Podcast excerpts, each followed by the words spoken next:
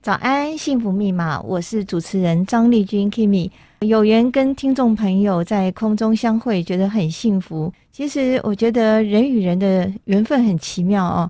不是有一句话说，呃，百年修得同船渡，千年修得共枕眠。那我们一定是有一些缘分才会相遇。我记得一代宗师的电影有一句经典的台词是说，呃。凡是所有的相遇，每一次的相遇都是久别重逢。那我们今天的访宾非常的特别，他们是一对夫妻，他们的缘分很有戏剧性，他们也是志同道合的道友，而且是共同发愿要把爱与觉性的科学传扬出去，利益众生。让我们欢迎央金拉姆和陈雨婷两位老师好。嗯，你好，主持人你好。好，非常谢谢两位老师能够来到我们的节目。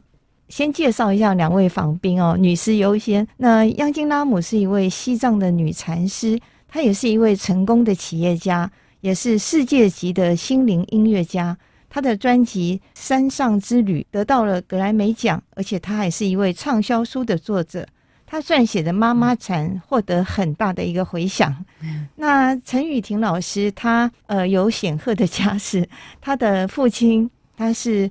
前监察院长陈履安的公子，那他也是国民政府来台之后第二任的副总统陈诚的长孙，那家世很显赫。他从二零一三年开始跟央金老师一起来推广觉性科学与央金歌舞法，那。呃，做得非常的成功。那首先要请教，就是央金老师，您生长在西藏这样的一个地区，一个山区哦，当时的一个生活条件，可不可以跟我们形容一下？呃，我小时候都呃没有电，嗯，没有电，完全是在一个很天然的一个山区长大的。是，嗯、呃，就是跟台北是两个世界。哦，对，在大自然里面就是这样的一个环境长大的，空气也很稀薄。嗯、呃，不不是稀薄，就是空气很新鲜。哦，嗯、呃，现在我就回想起来啊，就是感觉鸟语花香，鸟语花香。这是夏天呢，冬天都有大雪。哦，对，那算是四季分明的一个状态。啊、呃，算是四季分明。哦，那你们不会觉得在那边生活很辛苦吧？是不是大家都已经很习惯了？小时候不觉得辛苦。嗯嗯嗯，呃，因为其实人们都单纯嘛，就是嗯，冬天放牛放牧，呃，夏天，嗯，春天吧也有耕作，哦，大概就是这样一个，嗯，一个环境。那在山上通常都是耕种什么样的植物啊？呃，我们小时候就土豆啊，还有什么萝卜啊，哦，菜呀，啊，还有青稞，是高原上最主要的就是这些东西。哦，嗯，没有水果这些，没有水果都没有见过，很很少见。有偶然夏天，从外地啊、呃、有人来贩售这些水果，嗯、但我们自己种不出来。哦、但是因为我们小嘛，就都是在山上。嗯嗯嗯。呃，像我小时候都是跟着爸爸放羊啊、哦，都是有很多好很蛮美的记忆，嗯、很还是很怀念那样的环境。对、啊，小孩子完全不觉得苦。对啊，我记得我在您的书上有看到一段的介绍，就是说你小时候大概七八岁吧，你父亲放羊，有时候会哦、呃、漏掉一只羊，那你就晚上哦，就是 翻山越岭去把那只羊找回来哦。那你这么小的一个小女孩，怎么会有这么大的能量跟能力去做这件事情啊？呃，我想这也是一个环境的逼迫。嗯、第一个呢，就是我家里就哥哥们都。蛮大了，家里就没有第二个劳力，因为妈妈还要给全家人做饭。嗯嗯嗯。这个时候呢，因为我爸爸偶然会藏族男人嘛，会喝酒。嗯。喝了酒就晚上了还不回来，我妈妈就只好 派我去赶羊。哦。呃，派我赶羊，因为一群羊都山里就不回来。嗯。那这个时候我也带着这种使命吧，算是 这样的一个嗯承担。嗯，这下就自然就那个胆子就很大，就去山里，那都能够找到羊回来啊。呃，能找到啊，是是，你不会觉得恐惧吗？会啊，会，所以到现在还记得。嗯、可是妈妈还有办法，就让我每次念绿度母的心咒，齐秦度母，就不会出问题。所以我就念得很认真。是是，嗯、呃，我到现在还记得山里去放羊，去那个森林里，嗯，爬过那个，走过那个森林，还要爬到那个山顶上，嗯嗯嗯，才能听到，因为我们的羊带的那个铃铛，哦，脖子带着铃铛，啊，就听得到它的声音。是是，很安静的时候，就晚上会听得到。我就听，就这样子，慢慢的去那个山上把羊赶回来。那没有灯，也没有那个光线，没有没有，因为那个时候都没有电。那等于是摸黑，靠觉知，靠觉知啊！我到现在记得，我就那个山里走的时候，嗯，森林里走的时候，嗯，会听到各种那个精灵的声音，哇，风吹的声音，还有各种精灵，精灵啊。就好像各种声音都有，鸟还有怪怪的各种声音，会不会碰到野兽呢？嗯，我们山上有狼，但是我没有碰到，幸运。对啊，如果你碰到的话，不知道会怎么样处理哦。对啊，一个小女生，但可能我觉得你念那个咒语可能是有帮助，让你非常的安定，也可以排除到很多的一种侵扰。对对对，哇，真的很棒。那所以你是家里的长女吗？不是不是，我是老五，老五啊，呃，六个孩子，六个孩子，嗯，哦，所以妈妈还会派你出去，我觉得，所以我妈妈说我小时候很很能干。其实你不止小时候能干，你 你长大也很能干。那我很好奇，就是呃，央金这是姓嘛？拉姆是名字，对不对？这个全部是名字，都是名字。央金拉姆就是藏族名字，它都是，嗯呃很有意义，对，就是跟诸佛菩萨的这个名字有点连接。哦，所以你这个名字也是跟诸佛菩萨有连接的名字。央金就是妙音，妙音，嗯，拉姆就是女神。就是妙音女神，妙音天女，这名字取得太好了。那也果然就是好像成就了你未来的一条路哦。因为我觉得好像冥冥中都有一些安排哦。所以我们看到央金拉姆老师从小就有这种呃难以呃言喻的一种勇气跟一种呃承担力哦。非常的与众不同，难怪他长大以后会有很大的成就。我们休息一会儿，再来跟两位老师聊天，马上回来。欢迎回来，《幸福密码》。今天来我们现场跟我们分享的是《妈妈禅》的作者央金拉姆老师以及他的先生陈雨婷老师。刚刚央金跟我们提到他小时候在西藏生活的点点滴滴哦，我觉得非常的有趣，很向往哦，一直很想去西藏，可是都没有勇气，怕得高山症。那接着想要请教老师，藏人的宗教信仰好像非常的强哦。那家中如果有人出家，是会觉得是一个非常荣耀的事，是吗？古代是这样的，古代啊，对现代就不会了，是吧？现在都很少人出家，因为小孩也少嘛。哦，对对，是比例越来越低了，越来越低了。是是是。那您是后来怎么样子会走上做生意、做企业，然后会走上唱歌这条路呢？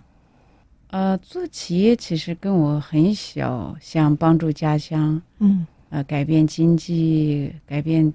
就是嗯，恢复家乡的一些嗯。文化教育断层，跟我的理想是有关系的哦。呃，因为我很小就是很想帮助家乡，因为那时候就是在山里的个孩子嘛，对，看到父母亲整个家乡的家族的人们，嗯，全村的人都蛮辛苦的，嗯，冬天放牛放羊，夏天劳动这种，嗯，我就总是想，嗯，长大以后改变他们的命运。嗯，这样慢慢慢慢的，我上了大学以后，嗯，我就那时候觉得用经济来解决家乡的经济问题，包括各种寺院的支持，嗯嗯，啊，包括小学的教育是等等，想很多，哦哦嗯，就这个梦想，所以我就去做企业。哦，是大学毕业开始做企业吗？其实没有毕业，哦，大学二年级吧。哦，我就辍学，但是 很像贾博士啊。嗯，那做什么样的企业呢？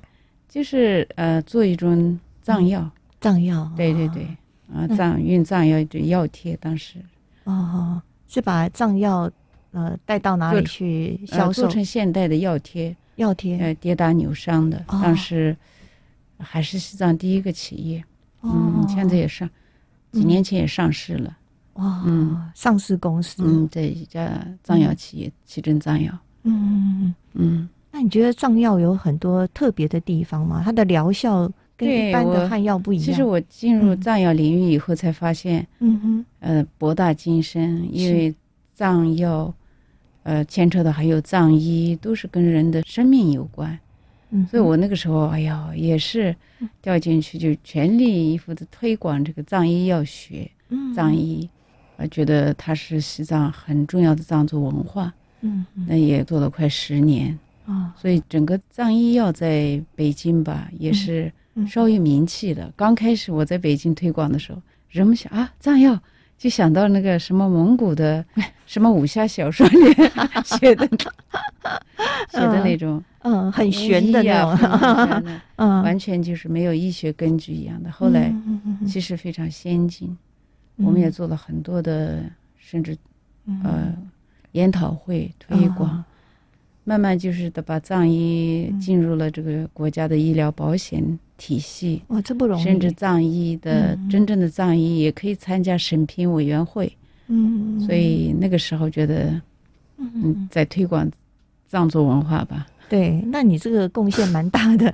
因为你把那个藏医跟藏药，就是让世界的人都看到，尤其是让呃国家能够认可，这个是不容易的。对，那个时候嗯我觉得我的使命是这个啊，嗯就所以就充满了精神，到处去推广各种研讨会。嗯我就把西藏的藏医请到跟中国的中医专家嗯呃联合搞各种会议，透过这个让他们慢慢了解藏医。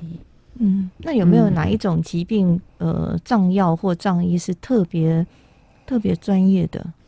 嗯、消化道系统或者脑神经系统方面，哦，因为藏医藏族常年在藏区，他是吃吃肉嘛，哎。所以肠胃不是那么好，哦。所以就是他也医学经验比较多，哦，就是那个常年与人类 人自己做实验，对呀、这方面比较先进。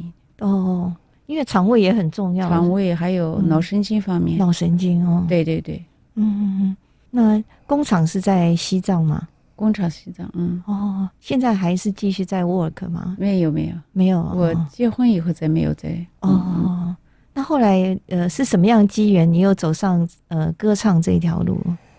歌唱其实我本来因为也是很自然的一个过程，是。呃，因为我姐姐本来是一个专业的歌唱家，哦，是哦，嗯，哦。她在歌唱领域里是嗯，最早走出来的，哦，获了各种奖啊，他是专业出身的。是是是，后来就是他带着我们三姐妹，我还有个妹妹，都唱的很好，哦，就就上了春晚。哎 那个时候 很难得哈、国国家就是没有那么多那个嗯。通道嘛，上春晚就是最高，全部人都看，到了，嗯，对，嗯全国的人一夜之间都看到了。是是，那我们这种亲姐妹组合，在是很新鲜，从来没有走出来。哦，包括我们唱的歌、穿的服装，包括歌的编曲都是有突破性的。哦，嗯，大概就这样子，我们就开始一炮而红。唱歌，嗯算是一炮而红。是，但后来因为我就没有再继续经营，嗯，嗯，那姐姐还在唱吗？姐姐因为几年前过世了，哦，是哦，嗯非常遗憾，嗯，也是很遗憾。是是。那你们当时上春晚，应该是第一位就是第一位藏族的同胞在春晚表演嘛，哈，同胞，我的姐姐每年都有，每年都去哦呃 她是单独的，哦但是这种组合是第一是次。第一个，而且是亲姐妹嘛，很少这种三个人很很会唱歌。姐姐有教你们唱歌技巧吗？呃，我大学其实学声乐，哦，你是学声乐的学声乐。哦，我还以为你学医药，因为你说你做藏药的，哦，就你是学声乐，那你是科班出身的哦，没有问题的。嗯，嗯，好像呃，西藏的同胞的声音都很好，是不是？比较天生的，天生的嗯好嗓。子嘛，哦，对，就是我们姐妹们，这个也是遗传吧？是对，三个人都还唱的不错，在我们家乡就从小就唱。就有名气哦。对啊，对啊。啊，那我们也不能冷落这个陈老师。雨婷非常开心跟您聊天哦，因为我以前在采访的时候就有访问过您的父亲陈履安先生，还有您的母亲曹倩女士哦。那其实也非常的敬仰他们两位。那今天能够看到呃，就是陈院长的第二代也是这么的英挺哈，非常的开心。那想请问一下，你也算是衔着金汤匙出生的孩子哦？那家底是不是有给你很多的规范？父母有没有特别的教育的方式？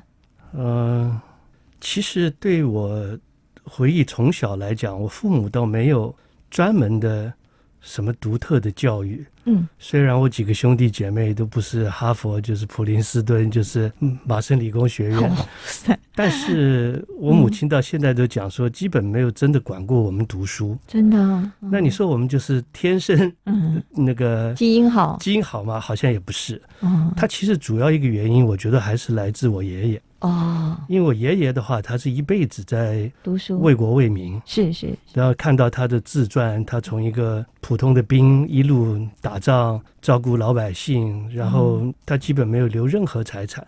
嗯、那家里所有的桌子椅子，他留下来的东西基本都烂掉了，就是破破烂烂的东西。他很清廉呢、啊，他完全，哦、我想这是全台湾大家都知道的。嗯，但是他又做了很多事。嗯，所以从小的时候，他其实是有一种。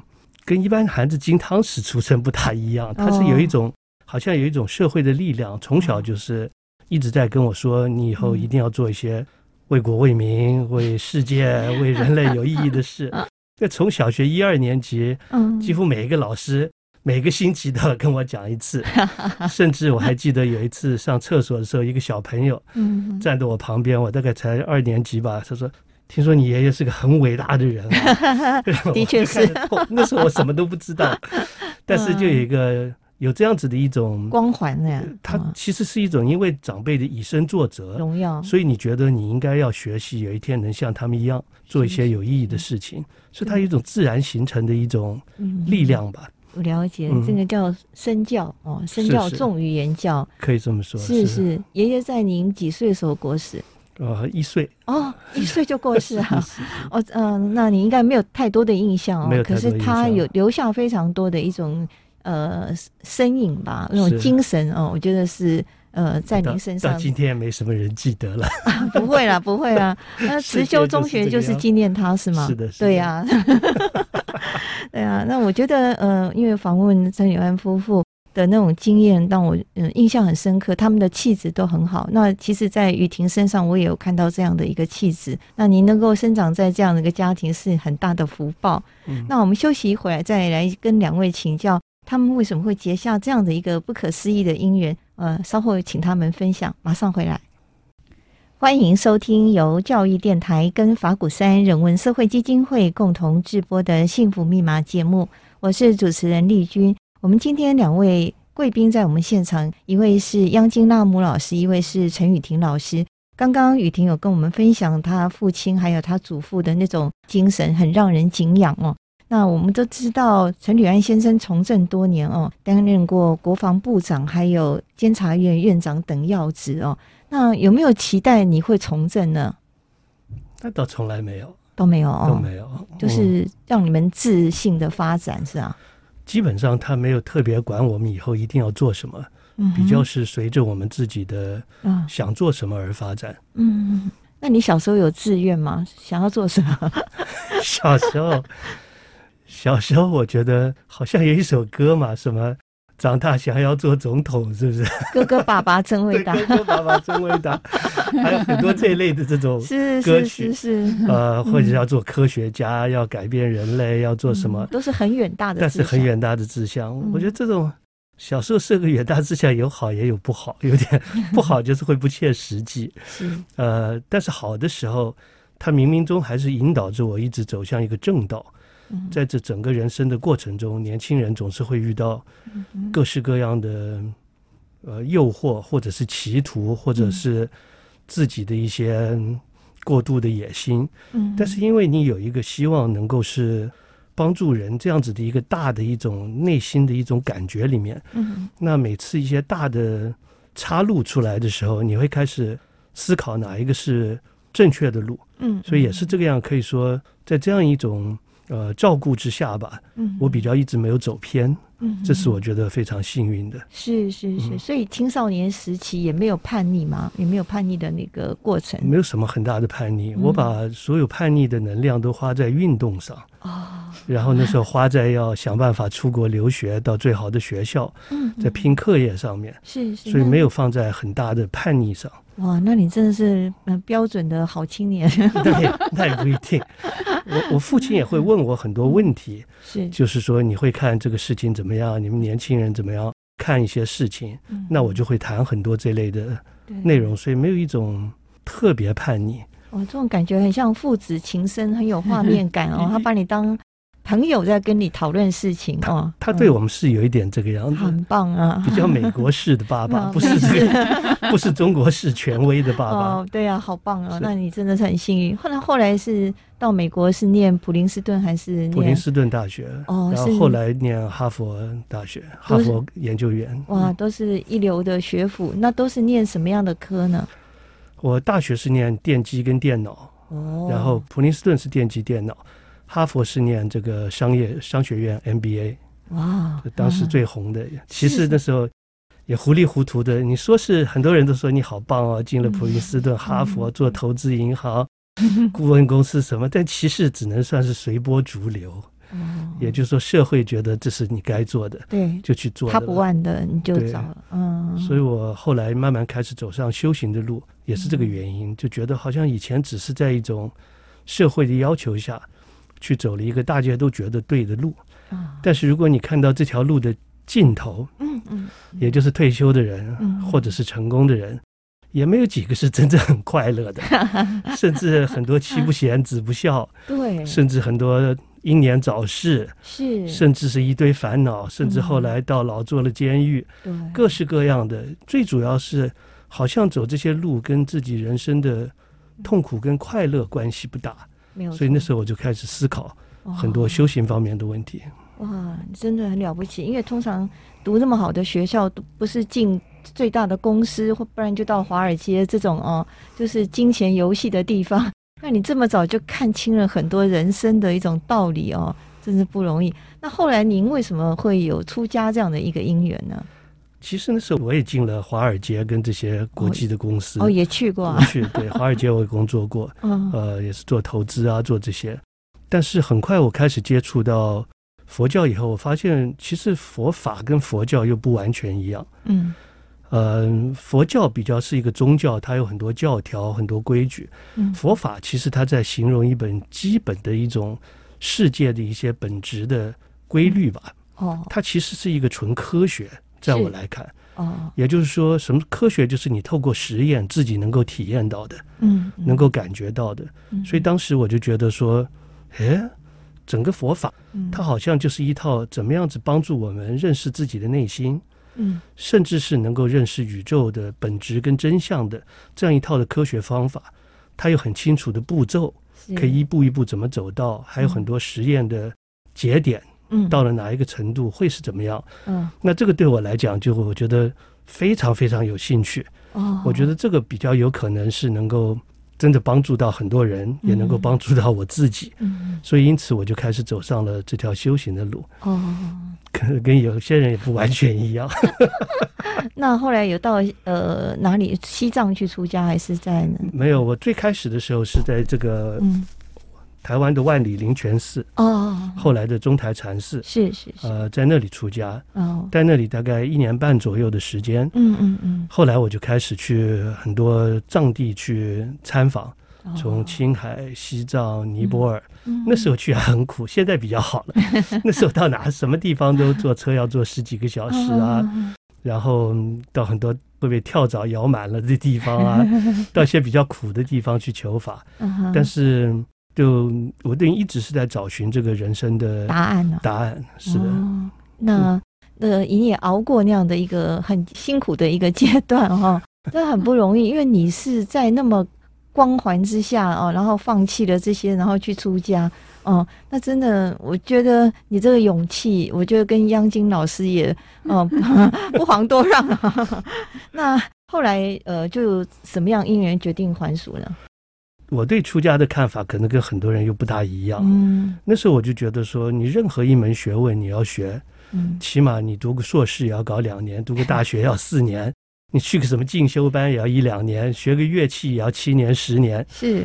那这个这么重要的了解我们自己生命内部的苦乐的，对，甚至能够进入更深的禅定，了解宇宙的实相，嗯，亲自体验到轮回的这么一个人学问，我要不投入点时间，这绝对搞不定。是是是。那要投入时间，就要找最专业的方法。嗯哼。什么是最专业的方法呢？就是出家嘛。所以当时对我来讲，出家其实是一个，我希望能够快速的有几年的时间。真正投入去把各种的修心的方法、道理、知见都学清楚的一个机会吧。那我会离开的原因，也就是在当时吧，从刚汉传佛法禅宗，包括书籍也比较少。在那个时候就觉得找不到一个很清楚的科学性的次第的修行的。整个模式。是是，是。呃，等于我想学的我一直找不到，嗯，那后来到藏地又开始找到了很多，嗯，然后一直到后来，可能等一下会聊到吧，嗯，我们开始创立觉性科学跟央金歌舞法，是是，是，就等于把我们自己这三十年修行的经验浓缩，希望在平常的一般人能够五年七年就能够。学到我们三十年学会的东西，哦，那这是最主要。我当时离开的原因，了解，就是我一定要把这整条路跟答案，我要亲自走一次，要找到答案。大概是这个样子。你是有那种研究精神的人哦，也希望把你这个三十年的功力哦，就是能够让别人快速的然后进入，能够学 成，真的是利益众生，很不容易。对，那呃，刚刚我那个提到说《妈妈禅》这本书，我有在这本书上看到央金拉姆有提到，就是说你在那个呃上司有跟你提到说你会遇见一个人，那你也梦见说有这样一个情境。后来真真的碰到了雨婷，那雨婷好像也有呃，你的大宝法王有跟你说你会碰到一个人，那个就是你未来的妻子。然后后来你就是开门见山跟他讲说，哦，活菩萨都已经说了，没得商量是吧？用这种方式来求婚，这是很特别的，可不可以来这个倒述一下那时候的一个情形？呃，差不多是这个样，子并不完全。其实也是有一位老师跟我讲的，倒不是开始不是大宝法王，是是。就说很快，嗯、呃，几个星期后你会碰到一个人，你应该娶她。哦，那那时候然后就碰到她了，碰到她了，但是是一个企业会议上，他们来采访。我们那时候在广东的中山做了一个这种扶贫的一种呃学校吧，照顾农民工的这样子的一个教育教育体系吧，是也有差不多七八百人吧。哦，那央金他就带了一些人来参访，所以是个企业的会议。哦。那我就找不到机会跟他求婚啊，我就再找个理由说，哎，我去西藏去拜访你，我们工厂，我们就去看他的工厂，所以去他工厂，从西藏一直开车到林芝，都是一团二三十个人，还是没机会讲话，哎呀，就这样来来回回折腾，一直等到回到了拉萨，呃，然后央金突然接到。急事要赶去北京，他那时候是个很忙碌的大总经理啊，处理很多事。我就说这不行了，没机会了。我说能不能你明天早上去飞机场以前来我这里一下？然后他就来了，但来了我就一面看手表，一面 讲话，耽误到 对，过了几过了几 没几分钟，我就直接讲了，你可以嫁给我吗？对呀，子弹倒入。或者我说你能不能做我的空行母？哦，就是这，其实就是说你愿意嫁给我吗？哎呀，那那央金老师，那你当时的一个反应是怎么样？这这，没有想过嘛，太突然了，这样子，嗯，我就没有讲话，离开了，没有讲话就是默认。但是我心里有一种预感，人的那个女人的那嗯第六这个第六感，嗯，而且就是我用那个那一段时间做了梦，哦，对，我梦到一个高官家里，甚至。是个汉人家里，嗯，我还看自己的嫁妆，刚想打开这样，所以我就冥冥中觉得，可能这个梦里有预兆。另外，他讲完的感觉，虽然我跟他很陌生，嗯，但是好像就是冥冥冥中逃不了了，是就有这样一个的预感。哇，真的好特别哦！真是真的是，我觉得好像是电影上的情节，然后是真的发生了。有人说这个情定三生哦，夫妻的缘分真的非常的深，真的是有缘千里来相见哦。对对对，那雨婷跟央金他们就这样子结婚了，是不是过着所谓的幸福快乐的生活？我们休息一会，再来请教两位。欢迎回来，《幸福密码》。今天跟我们聊天的是央金拉姆跟陈雨婷两位老师。刚刚我们就提到他们这个很特别的一个婚姻的姻缘哦。那男主角是开门见山，女主角是梦境成真哦。那可是也有人说，其实婚姻是一种学问，也是一种修行。那真正结婚才是考验的开始吧？啊、哦，那我在《妈妈禅一》书中看到央金老师有提到，呃，你还把那个雨婷踢下床，那这这个到底是怎么回事？是个性的不合呢，还是哦踢下床？这个我觉得是，呃，因为嗯、呃，我们在成长的过程中，嗯，其实内心都多多少少有很多的累积。啊，性格方面就是有一些东西，突然与别人会讲一句话，你就马上激动了、嗯、生气了、愤怒了。嗯，他其实跟本身跟那个事情没有关系，是对方可能挑起了你某一种记忆。嗯，所以这个是这方面的事情。因为呃，我很年轻的时候嘛，就是经历过。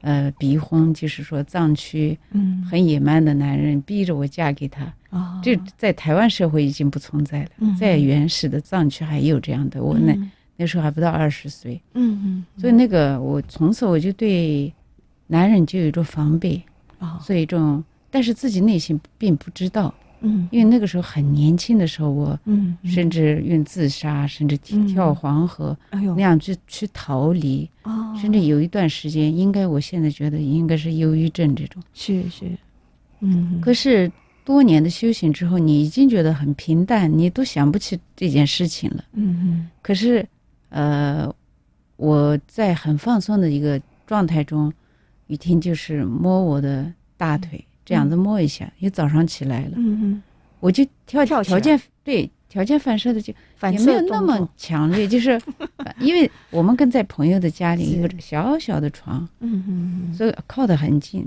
我就一下就推推了一下，哦，就推把他推下去了，嗯，但是我觉得很尴尬。后来我们俩就去院子里禅修，禅修我就看到一大片东西。我就看到了，回溯到我很年轻十几岁的时候，这个经历，嗯嗯嗯，呃，我所以，我就会对男人有一个防备，嗯，那这个，但回溯进来之后，我就看到，很感恩我这个很年轻的时候的这个经历，嗯嗯嗯是，嗯，对我的一种保护，嗯嗯，因为这个保护是让我走上了一个不要现在。爱情那么早的，现在爱情甚至婚姻家庭，那个时候那么早结婚生子的话，嗯、我的修行就毁了，嗯、不会有今天。呃，嗯、我就一直在保护，就是要，嗯，蛮、呃、年轻的时候就是走教育，把为藏区做事，嗯、什么心就完全在，呃，建立自己的内心的这个阶段中，嗯、甚至寻找人生的答案。嗯走上修行，那这样的时候，多年之后，嗯，现在我才心打开，哦，我跟他的连接就很不一样了。对啊，这个我在讲这样一个故事，了解，嗯嗯，其实，在生命过程中，如果有一些受伤或者一些伤口，也是上天给你一个礼物。那也经过你这样的修行，我觉得那个伤口就会慢慢的愈合。但有，如果我们不修行，你可能这个伤你根本不知道，就带着这个伤，一直带着这个伤，我不停的重复同样的失败，像轮回一样啊，对，轮回一样，你解不掉。但是你透过修行，甚至有很深的禅定，嗯，啊，你就知道了，当下就解掉了。嗯，你对你的人生就是一个非常大的恩典吧？是是是。那雨婷，你可不可以说说看，你跟太太你们的个性是有没有互补，或者是有什么差异性？那你们婚姻是怎么样磨合 到现在这么恩爱？